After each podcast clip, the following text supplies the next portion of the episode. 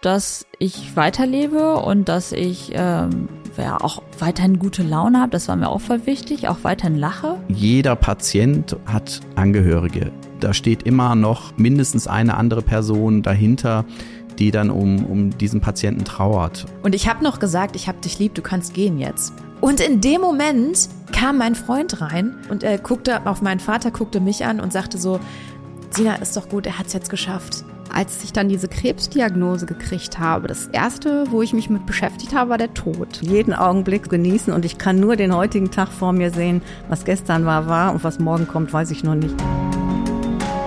Krebs hat viele Facetten und wir sprechen drüber. Über eure Geschichten und ganz konkret, was wann zu tun ist. Mein Name ist Sina Donhauser. Schön, dass ihr dabei seid.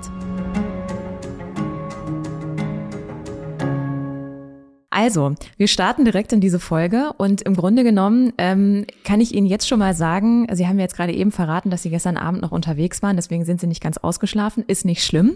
Ähm, aber äh, damit Sie jetzt direkt schon mal reinkommen in diese Folge, dürfen Sie sich einmal selbst vorstellen, weil Sie so viele Funktionen haben. Das habe ich jetzt im, im Laufe meiner, meiner Recherche ähm, erst herausgefunden, dass Sie ja auch Vorstand beim Palliativnetzwerk sind. Das wusste ich zum Beispiel gar nicht. Habe ich dann erst äh, herausgefunden. Deswegen ähm, hier bitte. Ja, hallo Frau Donhauser und ganz herzlichen Dank, dass ich hier bei Ihnen sein darf. Mhm. Ähm, mein Name ist Harald Müller-Husmann. Ähm, ich bin ärztlicher Leiter des medizinischen Versorgungszentrums am Brüderkrankenhaus äh, hier in Paderborn. Ähm, bin dort letztlich, ähm, bin Hämato-Onkologe, bin Internist mhm. und auch Palliativmediziner. Mhm. Bin auch gleichzeitig Oberarzt in der Klinik für Hämatologie und Onkologie und Leiter des Studienzentrums. Mhm. Das ist schon mal jede Menge. Deswegen ähm, bin ich mir relativ sicher, auch wenn Sie nicht ausgeschlafen haben, ähm, werden Sie meine Fragen ganz sicher ähm, aus dem FF beantworten können. Ich habe lange drüber nachgedacht, ob ich so in diese Folge einsteige, wie ich das gleich wie folgt machen werde. Ähm, aber letztlich ähm, gehört die, meine Geschichte ja auch dazu ähm, oder ist der Grund, warum dieser ganze Podcast überhaupt entstanden ist. Denn ähm, wir kennen uns ja quasi schon. Äh, Sie waren ja auch Arzt meines Vaters, der an Krebs äh, erkrankt ist und äh, daran letztlich auch äh, gestorben ist. Und ähm, das ist natürlich eine, also für mich ein traumatisches Erlebnis gewesen, keine Frage. Und das war, äh, war eine ganz furchtbare Zeit. Und sie haben mich ja dann auch erlebt, irgendwie, wie ich völlig aufgelöst war in so einer Situation, weil das ja wahnsinnig schnell ging. Einfach, ja. ne? Und, ähm, und man ja von jetzt auf gleich irgendwie in diese wahnsinnig schwierige Situation geschubst wird, irgendwie von der Tochter in eine Person, die plötzlich alle Verantwortung trägt irgendwie und dann halt seinen Vater sieht in so einer Situation. Aber ähm, diese Szene, als ich mit meinem Vater bei ihnen gesessen habe, ähm, die war irgendwie auch witzig. Und ich habe ganz oft, wenn ich das ähm, wenn ich das meine, also nur meinen engsten Verwandten bisher, bis zu diesem Zeitpunkt, wo wir jetzt hier an den Mikros sitzen, ähm, erzählt habe, habe ich immer ganz kurz gestockt, weil ich nicht wusste, darf ich jetzt lachen bei so einem schlimmen Thema? Aber es war eine witzige Situation. Also ich muss es kurz erklären. Wir waren bei Ihnen und es ging darum, ähm, welche Behandlung wir jetzt angehen und so weiter. Und ähm, dann hatten Sie nochmal erklärt, ähm, in welchem, in welchem gesundheitlichen Zustand mein Vater sich befindet. Also es war ein Lungenkrebs, der eben äh, gestreut hat und Metastasen im Hirn und in der Neben Nebenniere und so weiter. Und dann sagte mein Vater irgendwann, ah ja, hm, die Nebenniere, die ist im Kopf. Ne? Und dann sie so, äh, nee, also wirklich ganz souverän darauf reagiert, nee, also die ist dann hier und dann zeigten sie so auf den Bauchbereich und so. Und mein Vater lehnt sich zurück und sagt so, aha, was Ärzte alles wissen. Ich musste so lachen und sie mussten auch lachen, weil es ja auch eine witzige Situation ja. war. Ne? Und mein Vater musste auch lachen, auch wenn ich nicht weiß, ob er wirklich ähm, in dem Moment verstanden hat, warum. Aber es war für ihn ja witzig in, dem, in der Situation und er musste auch lachen. Und ich denke mal, Lachen ist die beste Medizin, oder? Ja, also ähm, gerade in den Gesprächen, ich muss ja viele traurige oder ernste Themen mhm. äh, mit meinen Patienten oder mit den Angehörigen diskutieren. Und mhm. das ist mal schön, wenn man auch mal über eine Sache äh, lachen kann. Mhm. Also ich möchte auch gerne ähm, meine Patienten so ein bisschen kennenlernen. Also mhm. was sie machen, sie beruflich, äh, wie sind sie eingebunden sozial, mhm. um, um sie auch irgendwie so ein bisschen umfassend zu beraten zu können. Ich muss sie ja mhm. dort abholen. Ähm, wo sie äh, stehen und was sie wissen über sich und ihre Erkrankung. Mhm. Und ähm, Sie haben es eben ja auch schon angedeutet, Sie haben so ein bisschen als Tochter ihr Vater lebte in einer ganz anderen Stadt mhm. ähm, und sie mussten sich um ihn kümmern, weil er gar nicht so für sich selber in der Lage war, solche Sachen zu entscheiden. Mhm. Und ähm, da gibt es halt viele Situationen und dann ist mhm. es auch immer schön, wenn man mhm. lachen kann. Ja, ja, Das, äh, das fand ich nicht mehr, nämlich in der Situation auch. Und es ist immer noch rückblickend, auch wenn das, wenn das, das kann ich jetzt mal sagen, so diese paar Monate a hell of a ride waren. Ähm, wirklich, äh, also da sind wir ja wirklich durch die schlimmsten Situationen irgendwie gegangen, aber das war irgendwie einfach eine witzige Situation und das war so ein Lichtblick, so zwischendurch auch mal ganz entspannt lachen zu können, weil es einfach witzig war irgendwie. Ähm, ich kann ja schon mal sagen, Sie sind einer der wenigen Gesprächspartner in diesem Podcast, ähm, vielleicht sogar der einzige, der über mehrere Folgen äh, mir zur Verfügung stehen wird. Ähm, wir werden jetzt einmal quasi miteinander sprechen, aber ich würde dann irgendwann einen Cut machen sozusagen und dann ähm, werden wir noch mal ein zweites Themenfeld, sage ich jetzt mal, ansprechen, mhm. weil ähm, Sie ja nun mal jemand vom Fach sind, äh, aus der ähm, medizinischen Perspektive sprechen und äh, da gibt es ja nun mal ganz, ganz viele äh, Sachen, die man, die man ansprechen kann. Und ähm, als erstes ähm, würde ich gerne mit Ihnen so ein bisschen ähm, besprechen, wie eigentlich dieses Thema Krebs ähm, aktuell so behandelt wird. Also ich kann mir vorstellen, dass, ähm, dass seit Corona das Ganze so ein bisschen auch irgendwie in den Hintergrund rückt möglicherweise. Und ich würde das ganz gerne mal ein bisschen nach vorne holen und ähm, so ein bisschen besprechen, wie ist eigentlich gerade so die Lage.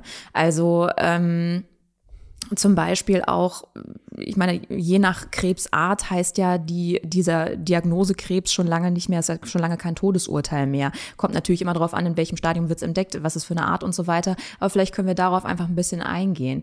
Ähm, also aus Ihrer persönlichen Sicht gesprochen, wie hat sich dieses Thema in den letzten Jahren so entwickelt? Wo stehen wir aktuell? Die Regierung hat ja ähm, die Vision, ähm, Zero ausgerufen, also dass wir irgendwann auch den Krebs besiegen können. Ob mhm. ich das sozusagen in meiner beruflichen Karriere noch erlebe, ähm, ich bin gespannt, aber mhm. ähm, in den ähm, zwei Jahrzehnten, wo ich Hämato-Onkologe bin und mich mit der Krebstherapie beschäftige, merke ich selber auch, wie die Entwicklung vorangeschritten ist. Mhm. Ähm, wir bekommen im Jahr 10 bis 20 neue Zulassungen von Medikamenten, Kombinationen. Ähm, wir haben vor fünf, sechs Jahren oder na, fast zehn Jahren schon die Ära der Immuntherapie, einen ganz anderen ähm, Wirkansatz als die klassische Chemotherapie kennengelernt, ähm, mit der wir jetzt schon sehr viele Krebserkrankungen auch schon heilen können. Also mhm man ist als Onkologe immer vorsichtig mit dem Begriff Heilung, ähm, mhm. aber ich habe schon wirklich unter meinen Patienten ganz viele Langzeitüberleber und mhm. irgendwann, ja, ist man denn auch geheilt oder dann kommt mhm. das ganz normale Leben wieder. Was heißt denn Langzeitüberleber? Vielleicht können Sie das mal kurz. Ja, bei uns äh, kursiert ja auch immer die fünf Jahres Überlebensrate und ja, genau. äh, wenn man die geschafft hat, dann finde ich schon, wenn man fünf Jahre mit seiner Krebserkrankung und man gar keine Tumoraktivität mehr sieht, mhm. dann kann man schon auch von Langzeitüberlebern oder von Heilung sprechen. Wenn man überhaupt dieses, äh, das so in Kategorien fassen kann, was sind die gefährlichsten Krebsarten und was sind die häufigsten beispielsweise? Also das hängt natürlich zum einen, wie gesagt, mit den Therapiemöglichkeiten, die mhm. uns zur Verfügung stehen. Gehört natürlich die Operation dazu, mhm. eine Bestrahlung und halt die medikamentöse Tumortherapie. Mhm. Und mm, es ist immer noch ähm, so, ich sag mal, der schlimmste Krebs, den man sich so einfangen kann, ist sicherlich auch immer noch der Bauchspeicheldrüsenkrebs. Mhm weil wir da relativ eingeschränkt sind. Ähm, bei den operativen Möglichkeiten ist es eine ausgedehnte Operation. Wir erkennen den Krebs meistens auch relativ schon in fortgeschrittenen Stadien, mhm. weil er relativ lange auch symptomlos bleibt. Ähm, es gibt auch für den Bauchspeicheldrüsenkrebs keine Vorsorgeuntersuchung, mhm. wie es zum Beispiel beim Darmkrebs oder beim Brustkrebs die Mammografien gibt. Mhm. Also das ist schon sicherlich der dürfste Krebs, sage ich immer meinen Patienten. Mhm, das heißt, im Grunde genommen ähm, ist wahrscheinlich, wenn man das früh erkennt, einfach dann Zufall, könnte ich mir vorstellen, oder? Also es genau. ist dann Glück mhm. einfach, wenn, ja. man, wenn mhm. man das früh erkennt, mhm. praktisch. Ähm, Jetzt ist es ja so, ähm, e- egal was ein Mensch an Wehwehchen hat, ähm, man fängt automatisch irgendwann an zu googeln, selbst wenn man jemand ist, der das nicht macht. Ja, also ich äh, von mir zum Beispiel denke immer so, ja, du bist eigentlich gar nicht so. Äh, doch bin ich, weil natürlich macht man das dann trotzdem irgendwann, wenn man sich dann irgendwann so denkt, hm, naja, guckst ja vielleicht doch mal, was kannst du machen irgendwie so ein Hausmittelchen oder irgendwas. Und wenn man sich dann reinsteigert ähm, und ähm, man immer irgendein Forum findet oder irgendeine Seite findet, wo dann steht, das und das sind die Symptome, dann hast du wahrscheinlich Krebs. so, irgendwie. Also das ist ja immer so ein bisschen, ähm, so ein bisschen hypochondrisch irgendwie. Ähm, äh, trotzdem gibt es aus Ihrer Sicht irgendetwas, so Dinge, ähm, Symptome oder so, wo man dann vielleicht tatsächlich mal hellhörig werden sollte oder mal sich untersuchen lassen sollte? Ja, auf alle Fälle. Und zwar ist es immer auch ein, ein ungewollter Gewichtsverlust. Mhm. Also wenn man über mehrere Wochen und Monate einfach sein Gewicht verliert mhm. und auch eine Leistungsschwäche merkt. Mhm. Ähm, und des Weiteren natürlich auch, ähm, wenn man einen unerklärbaren Husten hat, der längere Zeit andauert, ohne mhm. dass man jetzt Fieber mhm. oder eine richtige Bronchitis hat. Also das sollte man dann schon auch ähm, abklären lassen. Mhm. Und da ist der erste Ansprechpartner auch immer der Hausarzt, der so ein mhm. bisschen so differenzieren kann und die ersten Untersuchungen einleiten kann und sagen mhm. kann, nee, das ist jetzt wirklich nur eine ganz normale Grippe und das mhm. geht auch wieder vorbei oder hm, wir machen doch lieber mal ein Röntgen und gucken mal mhm. nach. Ähm, hatten Sie auch schon mal Patienten, die vielleicht gesagt haben, weil ich überlege jetzt gerade, wenn ich in so einer Situation wäre, ich bin immer ähm, so jemand, ja, also ich google dann zwar, ähm, aber ich handhabe vieles so, wie mein Opa das getan hat, nämlich nach dem Motto, was von alleine kommt, geht auch von alleine wieder weg. Ist natürlich Bullshit, weiß ich. aber, aber irgendwie ähm, denke ich immer so, ich habe ein bisschen Angst davor, auch von Ärzten vielleicht, ähm, vom Hausarzt, wie auch immer, weil das ja auch, weil die Praxen dann immer voll sind und so weiter und man will irgendwie nicht im Weg stehen und so. Man, man denkt dann immer so, ich habe dann so ein bisschen Angst, auch nicht ernst genommen zu werden. Haben Sie schon mal Patienten gehabt, die gesagt haben, so, ach, irgendwie gehe ich nicht so gerne zu Ärzten, genau aus dem Grund und dann war es zu spät? Ja, ganz viele. Mhm. Also das ähm, erschreckenderweise ist das auch, ähm, finde ich immer wieder, ähm, auch in den letzten zwei Jahren wieder häufiger, dass mhm. Brustkrebspatientinnen einfach sagen, ach, ja, natürlich habe ich den Knoten in der Brust bemerkt beim Duschen und so und ähm, bis er dann sozusagen aus der Haut aufbricht und mhm. es dann blutet und dann auch irgendwie gar nicht mehr äh, so, und da frage ich mich auch, mhm. was hat der Ehemann bemerkt und ähm, mhm. ist wirklich erstaunlich und äh, ja. die sagen dann, na ja, ich dachte, es ist irgendwie eine Entzündung und ähm, mhm. wird vieles auch negiert, ja. Mhm. Mhm. Ähm, Kommen wir mal zum Thema Vorsorge. Also ähm, ich habe das halt viele Jahre auch ehrlicherweise, muss ich sagen, ein bisschen schleifen lassen, weil man geht ja auch nicht davon aus, dass man krank wird. So. Genau, also. als junger Mensch denkt man sowieso, na ja, also äh, Krebs ja. ist nur was für alte Menschen mhm. und äh, also ähm, so die Großeltern sind irgendwie an Krebs oder die steckten voller Krebs und sind irgendwie gestorben. Mhm. Aber so als junger Mensch äh, denkt man nicht daran. Und das mhm. ist auch wirklich ähm, sicherlich so ein, zwei Patienten im Jahr, die so ähm, auch zu ihrem Hausarzt gegangen sind mit ihren Beschwerden, aber der Hausarzt auch irgendwie gar nicht so dran gedacht hat, weil weil es so unwahrscheinlich ist, dass, mhm. dass ein junger Mensch doch auch Krebs kriegen kann. Mhm. Ja. ja. Selbst wenn äh, derjenige dann ähm, eine Behandlung bekommt, ähm, die äh, vielversprechend ist, ähm, wo man sagt, okay, das sind jetzt ein paar Monate, ähm, wo man irgendwie durch muss, aber dann äh, sieht es gut aus, so, aber trotzdem so eine Behandlung ist ja auch nicht ohne. Also egal, ob das jetzt eine Chemotherapie ist oder eine Immuntherapie, vielleicht können Sie darauf eingehen. Wie, was, was, ähm, worauf sollte man sich dann einstellen sozusagen? Das ist immer ganz unterschiedlich. Ähm, am, am Beispiel jetzt ähm, des Brustkrebses mhm. ist es auch immer noch eine klassische Chemotherapie, so wie sich der Laie das vorstellt.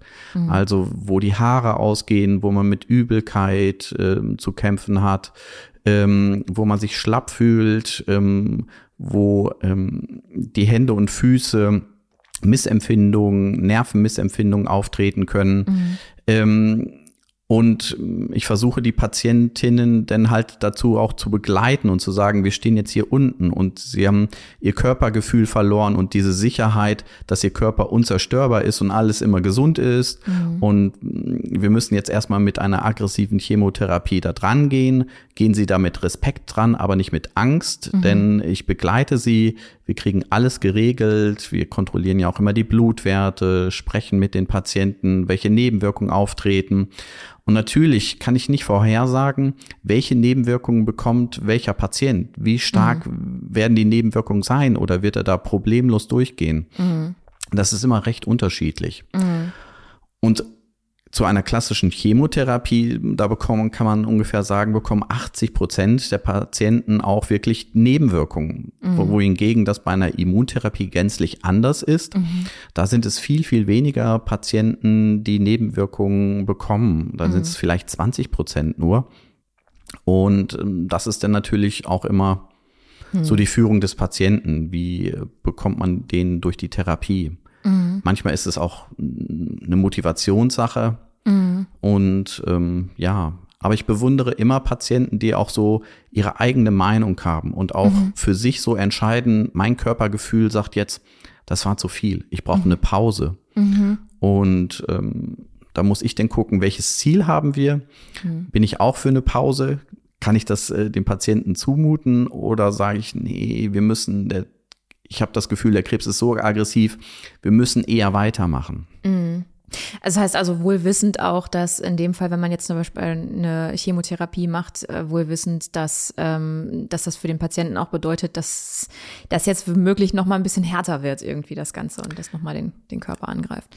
Genau. Mhm. Also das kommt auch immer auf das Ziel drauf an. Wenn ich mhm. das Ziel einer Heilung habe, versuche ich den Patienten eher da durchzutreiben. Mhm. Wenn ich aber weiß, dass es nur ein Spiel auf Zeit ist, also eine mhm. palliative Chemotherapie, ähm, wo der Patient sterben wird an dieser Erkrankung, da steht natürlich auch die Lebensqualität deutlich mhm. mehr im Vordergrund, wo ich dann sagen muss, ähm, nee, also fahren Sie lieber jetzt mal mit Ihrem Mann an die Nordsee und mhm. sind jetzt erstmal drei Monate weg. Mhm. Oder ich finde es auch interessant bei, bei ähm, türkischen Patienten, da ist es ganz immer wichtig, in die Heimat zu kommen. Mhm. Und denn, das ist, wenn man denen sagt, okay, äh, wir machen diesen Sommer mal eine längere Pause, dann mhm. freuen die sich tierisch und kommen auch viel gestärkter und viel besser mhm. ähm, wieder und sind motivierter, mhm. als wenn ich große Familie gesehen. Genau, also, und als wenn mhm. ich jetzt einfach die Therapie weiter durchgezogen hätte. Mhm, ja, verstehe ich. Ähm, wie ist das denn bei Ihnen privat im Umfeld? Also sind Sie da derjenige, der, ähm, der immer wieder darauf pocht, geht zur Vorsorge und so, weil sie einfach täglich das so um sich haben, irgendwie dieses Thema? Nein, Oder versuchen sie, sie versuchen auch sich zurückzuhalten, okay? Jemand, äh, mich hatte äh, vor drei, vier ähm, Wochen, hatte ich unerklärbare Bauchschmerzen, so schlimme Bauchschmerzen, dass ich nachts aufgewacht bin mhm. und äh, wo ich dann mir auch gedacht habe, ach du schon, jetzt habe ich einen Bauchspeicheldrüsenkrebs und ähm, ah, ich, äh, äh, jetzt hat's mich erwischt Aha. und ähm, äh, also ich, äh, genau, äh, zum Beispiel auch äh, meine Großmutter hatte Darmkrebs und ähm, eigentlich hätte ich auch schon mal eine Darmspiegelung machen müssen, aber ich habe mich mm. noch nicht getraut. Erst durch diese Bauchschmerzen wurde es mir wieder erinnerlich und wo ja. ich dachte, ha, musste doch mal eine Darmspiegelung machen lassen und so. Mhm. Ja. Mhm. Ah, interessant, ehrlich gesagt. Also am Ende des Tages sind Sie auch nur ein Mensch, auch wenn Sie diesen Beruf bekleiden, ähm, dem es doch so geht wie allen anderen. Vielleicht, ich weiß nicht, vielleicht ist ja auch ein bisschen irgendwo ähm, vielleicht steckt dahinter auch einfach so ein bisschen die Angst, dass, ähm, dass dabei was rauskommt bei so einer, bei so einer Vorsorge oder bei so einer Untersuchung. Bei vielen, ja. Also, dass sie einfach sagen so, ach, naja, was ich nicht weiß, das, das wird schon alles okay sein, wenn ich da jetzt erstmal nichts merke, so, oder? Ja, klar. Und was, was auch in der Onkologie immer wichtiger wird, ähm, sind ähm, molekulargenetische Untersuchungen. Mhm. Also, dass wir viel tiefer in das Tumorgewebe reinschauen und gucken, welche Gene sind denn da verändert. Mhm. Und ähm, da ist das beste Beispiel die äh, BRCA-Mutation beim Brustkrebs. Angelina Jolie ist das beste Beispiel, die sich aufgrund ihrer genetischen Mutation ihre Brüste hat prophylaktisch abnehmen lassen. Mhm. Ähm, und klar, ähm, da, da schauen wir nach und empfehlen dann auch, bei welchen Frauen wir das finden, dann auch eine genetische Beratung der Familie. Mhm. Aber es gibt da noch weitere Beispiele. Und da ist natürlich auch eine Mutter sagte dann auch, ja, will ich denn wissen, dass mein Kind eine schlechte Prognose hat? Und mhm. also das ist wirklich Schwierig. auch äh, eine schwierige Frage. Also möchten Sie vielleicht, dass Ihr fünf Monate altes Baby mhm. mh, so komische Gene in, in, in sich trägt, dass mhm. eventuell das Risiko einer Krebserkrankung erhöht ist? Also wenn Sie mich jetzt persönlich fragen, würde ich es wahrscheinlich wissen wollen, weil ich dann die, die zumindest das Gefühl hätte, die Kontrolle zu haben, dass man sagt, okay, man lässt sich regelmäßig untersuchen, man weiß, da ist irgendwie was und wenn ähm, man das schnell genug sozusagen findet, dann kann man auch schnell genug reagieren. So würde ich jetzt denken. Mhm. Aber ich kann auch verstehen, dass jemand sagt, ähm, nee, ich habe da irgendwie Angst vor und vielleicht möchte ich es gar nicht wissen oder so, weil man dann ständig diese Angst im Nacken trägt oder sowas. Ja, ähm, schwierig, muss jeder am Ende des Tages für sich selbst äh, entscheiden. Ähm, Fakt ist auf jeden Fall, dass es natürlich gut ist, eine Vorsorge zu machen ähm, und diese Untersuchung irgendwie wahrzunehmen und das regelmäßig äh, zu machen, ähm, weil das ja die eigenen Chancen erhöht. Ähm, Vielleicht können wir noch ganz kurz, bevor ich auf die möglicherweise vorerst letzte Frage in dieser Folge sozusagen ähm, eingehe, ähm, vielleicht können Sie noch mal erklären, wo genau der Unterschied ähm, liegt zwischen Immuntherapie und Chemotherapie und ähm, wann mache ich das eine und wann mache ich das andere? Das Schwierig. ist sehr komplex, denn es gibt äh, ähm, also die äh, Hämato-Onkologie beschäftigt sich ja mit der systemischen, also mit der medikamentösen Therapie. Das können Infusionen sein, es können aber auch Tabletten sein. Mhm. Und da gibt es die, ich sag mal, die drei großen Blöcke. Klassische Chemotherapie, mhm. die wir schon in den äh, 40er Jahren ähm, durchgeführt haben. Mhm. Ähm, dann gibt es jetzt der neue Baustein der Immuntherapie ähm, den wir seit zehn Jahren ähm, segensreich haben. Und dann gibt es noch die ähm, sogenannten Small Molecules, also die kleinen Moleküle, mhm. ganz spezifische Medikamente, meistens in Tablettenform, ähm, wo wir genau ein gewisses Ziel haben, was wir festgestellt haben. Zum Beispiel bei der chronischen myologischen Leukämie wissen wir, dass eine BCA-Abel-Translokation, so nennt man das. Schwieriges Wort. Ja.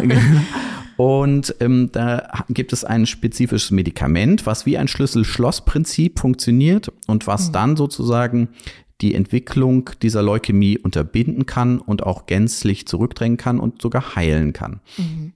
Und ähm, da gibt es viele äh, Medikamente, weil wir auch viele ähm, Wachstumswege ähm, entschlüsseln konnten in den letzten Jahren. Und also auch die gesamte Therapie wird komplexer. Zum, mhm. am Beispiel des Lungenkrebses ist es so, dass ich nicht sagen kann, ein Lungenkrebs ist gleich ein Lungenkrebs. Ich muss mhm. unterscheiden, es ist ein nicht kleinzelliges, ein kleinzelliges, ein mhm. Adenokarzinom, ein Plattenepithelkarzinom. Ich mhm. muss nach Treibermutationen gucken. Also sind bestimmte Mutationen in diesem Lungenkarzinom vorhanden und erst dann kann ich mich auch erst für eine Therapie entscheiden, indem ich den Patienten anbiete. Mhm. Also es wäre fatal, wenn ein Patient sagt, ähm, er möchte gar keine Therapie, mhm. hat aber eine zum Beispiel ALK-Mutation, wo wir wissen, diese Patienten, die leben Jahre mit einer mhm. Tablettentherapie problemlos, auch wenn zum Beispiel hier Metastasen vorgelegen haben, mhm. ähm, dann ist das immer traurig. Mhm. Also ähm, es ist, es wird immer komplexer. Ja. ja ähm, ich bin ja mehr der Onkologe, der sich mit mhm. den soliden Tumoren mehr beschäftigt. Mhm also Brustkrebs, Prostatakrebs, Lungenkrebs, mhm. Darmkrebs. Und dann gibt es noch natürlich noch den Baustein der Hämatologie, die sich mit den flüssigen, also mit den Blutkrebserkrankungen beschäftigen, mhm. wie Leukämien, äh, chronische lymphatische Leukämien, Non-Hodgkin-Lymphomen. Mhm. Ähm, in anderen Ländern ist es sogar schon auch getrennt. Das ist eine Gruppe macht die Hämatologie, die andere die Onkologie. Mhm. Ähm, also es wird immer schwieriger, auch immer die spezifische Therapie für den Patienten anzubieten. Mhm. Und äh, erfreulicherweise sind wir im Paderborn ein zertifiziertes onkologisches Krebszentrum. Sehr gut. Ja. ähm, ich weiß noch, ähm, ich habe ähm, bei Herrn Professor Schmoll in Halle gelernt. Das war damals so der Onkologe schlechthin in Deutschland. Hm. Hat äh, das wichtigste Buch, das Kompendium der internistischen Onkologie geschrieben. Und als ich ihm erzählte, dass ich nach Paderborn gehe, sagte er, das wäre Diaspora, wo das denn wäre und da wäre noch nichts los. Und ich bin jetzt äh, seit über zehn Jahren hier und ähm, da hat sich wirklich so immens viel entwickelt und aufgebaut. Ähm, mhm. Das kann sich ruhig sehen lassen, auch wenn wir kein Universitätsstandort sind, mhm. ähm, haben wir ähm, Patientenzahlen und Studien, die, ähm, die manche Universität nicht hat. Mhm. Also ich kann auf jeden Fall nur sagen, das ist meine persönliche, meine persönliche Geschichte und ähm, meine Perspektive da drauf. Ich war heilfroh, als ich meinen Vater aus Marburg hierher geholt habe. Muss ich ganz ehrlich sagen, weil ich mich, ähm, äh, also ohne irgendjemanden ähm, irgendwie darzustellen. Aber hier habe ich mich sehr mit ihm wohlgefühlt, weil ich das Gefühl hatte, dass er hier sehr gut aufgehoben ist und ähm, dass er hier sehr gut behandelt wurde. An dieser Stelle muss ich eventuell gleich äh, mal ganz kurz einen Cut machen, beziehungsweise ähm, den äh, HörerInnen erklären, dass sie möglicherweise, falls sie zwischendurch irgendwas gehört haben, als sie gerade erzählt haben, das war meine Tochter, die offensichtlich aufgewacht ist. Wir lassen das jetzt einfach hier so drin, denn das ist nun mal der Alltag ähm, einer Mutter, die gleichzeitig einen Podcast macht. So, einmal kurz die Situation abgeklärt. Ähm, der Partner ist noch mit dem Kind auf dem Arm unterwegs. Alles gut. So, dann haben wir noch zwei Fragen, die ich gerne in dieser Folge loswerden werden wird, bevor wir dann sozusagen thematisch in die nächste Folge ähm, einsteigen würden. Die erste Frage, die ich ähm, noch hätte, am Ende dieser Folge ist, ähm, wie ist das denn bei Ihnen im Umfeld? Ich meine, Ihre Bekannten, Ihre Freunde, Ihre Familie und so weiter wissen ja alle, was für einen Beruf Sie haben. Ist es dann häufiger mal so, dass irgendjemand sagt, du Harald, ich habe hier irgendwie ähm, Bauchschmerzen, aber ich habe hier irgendwie das und das. Äh, was meinst du, ist das, ist das irgendwas Gefährliches? Kommt das häufiger mal vor?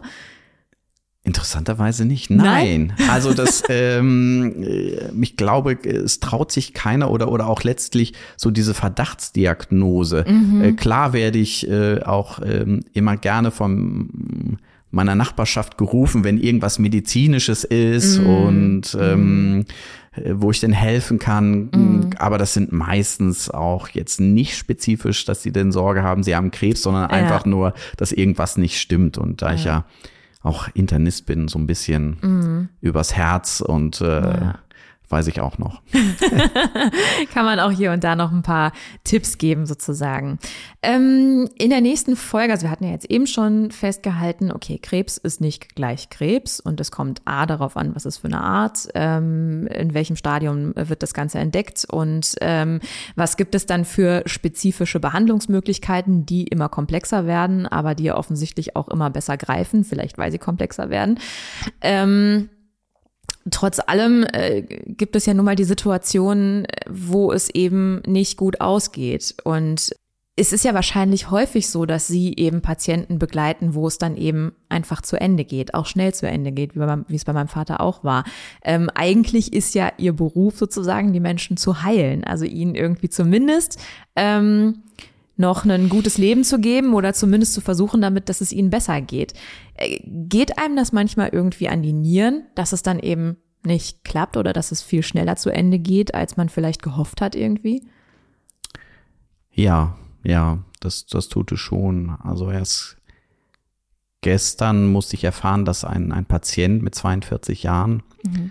ähm, auch junger Familienvater, also wir haben noch erlebt, ähm, als äh, er geheiratet hat und äh, das Kind ist jetzt zwei Jahre alt, wie als das Kind geboren wurde und er hatte auch ähm, eine laufende Krebstherapie und der jetzt halt doch verstorben ist. Und das ähm, gerade mhm. so äh, bei Patienten, mit denen ich mich identifizieren kann, also die auch äh, Familienväter sind oder ich bin jetzt auch nicht so alt, mhm. also die auch etwas jünger sind, ähm, geht mir das schon manchmal sehr nahe, weil ich mich so in die Situation hineinversetzen kann und mhm. auch ähm,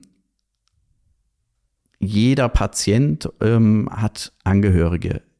Da steht immer noch mindestens eine andere Person dahinter, mhm. die dann um, um diesen Patienten trauert. Und äh, das ist dann, ja, das tut mir manchmal auch weh. Mhm. Mhm.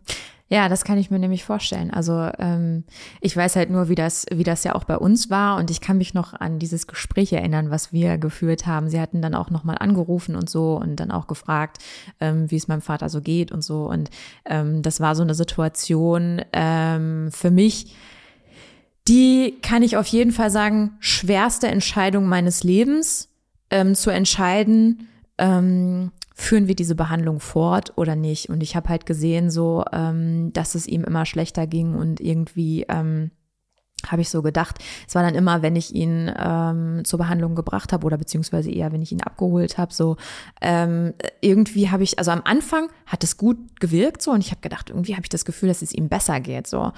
Ähm, aber irgendwann, das war so, ich glaube, das fing an einen Monat dann, bevor er letztlich auch verstarb, dass ich dann irgendwie dachte, naja, ich glaube, ich muss hier einen Cut machen. Ich glaube, ich muss es, ah, muss es beenden. So. Und das war, also ich habe da wirklich Tag und Nacht, wirklich buchstäblich Tag und Nacht drüber nachgedacht. Bestimmt eine Woche lang äh, bin ich so dieses Hin und Her irgendwie durchgegangen und dann haben wir telefoniert und ich habe ihm das gesagt und es war so richtig, ähm, ich weiß bis heute nicht, ob das richtig oder falsch war. So, ja, es war richtig. Ja, wahrscheinlich. Aber es war trotzdem, man denkt ja, man hat ja so ein, so ein schlechtes Gewissen dann direkt, ne? Wenn man sich denkt, so, ich bin jetzt verantwortlich für diesen Mann, so, der eigentlich sonst immer für mich verantwortlich war.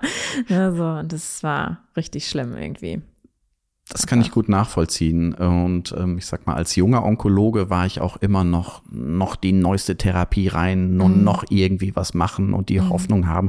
Und vielleicht kriege ich doch das Ruder noch rumgerissen. Mhm. Ähm, aber mit der Erfahrung und mit den Jahren muss ich doch erkennen, es ist manchmal auch besser, sich einfach nur zurückzuziehen und nichts zu machen. Mhm. Und ähm, Sie haben es eben auch schon so ein bisschen angedeutet. Äh, ihr Vater hatte sich verschlechtert. Mhm. Und ähm, das ist dann auch für mich auch immer eine Entscheidung zu sagen, das hat sich, ich sag mal, biologisch entschieden. Ähm, mhm. Der Patient ist nicht mehr therapiefähig und egal mit welcher Therapie ich jetzt noch komme, wir kriegen das Ruder nicht mehr rumgerissen. Und dann mhm. ist es manchmal auch besser, sich einfach, ich sag mal, vom Schlachtfeld zurückzuziehen mhm. und sich nur um die Sachen zu kümmern, um, um die Symptome, die dann noch auftreten können. Hm, okay. Das ist äh, das Ende der ersten Folge mit Ihnen. Ähm, und äh, im Grunde genommen ist es so ein bisschen Übergang zur nächsten Folge, wo wir noch ein bisschen tiefer in genau dieses, diese Thematik vielleicht einsteigen. Aber ähm, das werden die HörerInnen dann ein bisschen äh, später hören. Jetzt gebe ich erstmal meinem Partner die Chance, äh, meine Tochter einzukleiden und mit ihr ein bisschen rauszugehen, spazieren zu gehen, damit er keine langen Arme bekommt, äh, weil er sie die ganze Zeit hier rumträgt, damit wir unsere Folge aufzeichnen können. okay.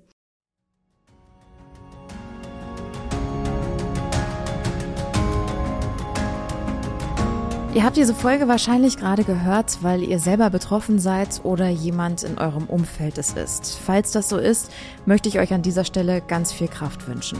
Krebs. Und dann? Ein Podcast von mir, Sina Donhauser, in Kooperation mit dem Caritasverband Paderborn.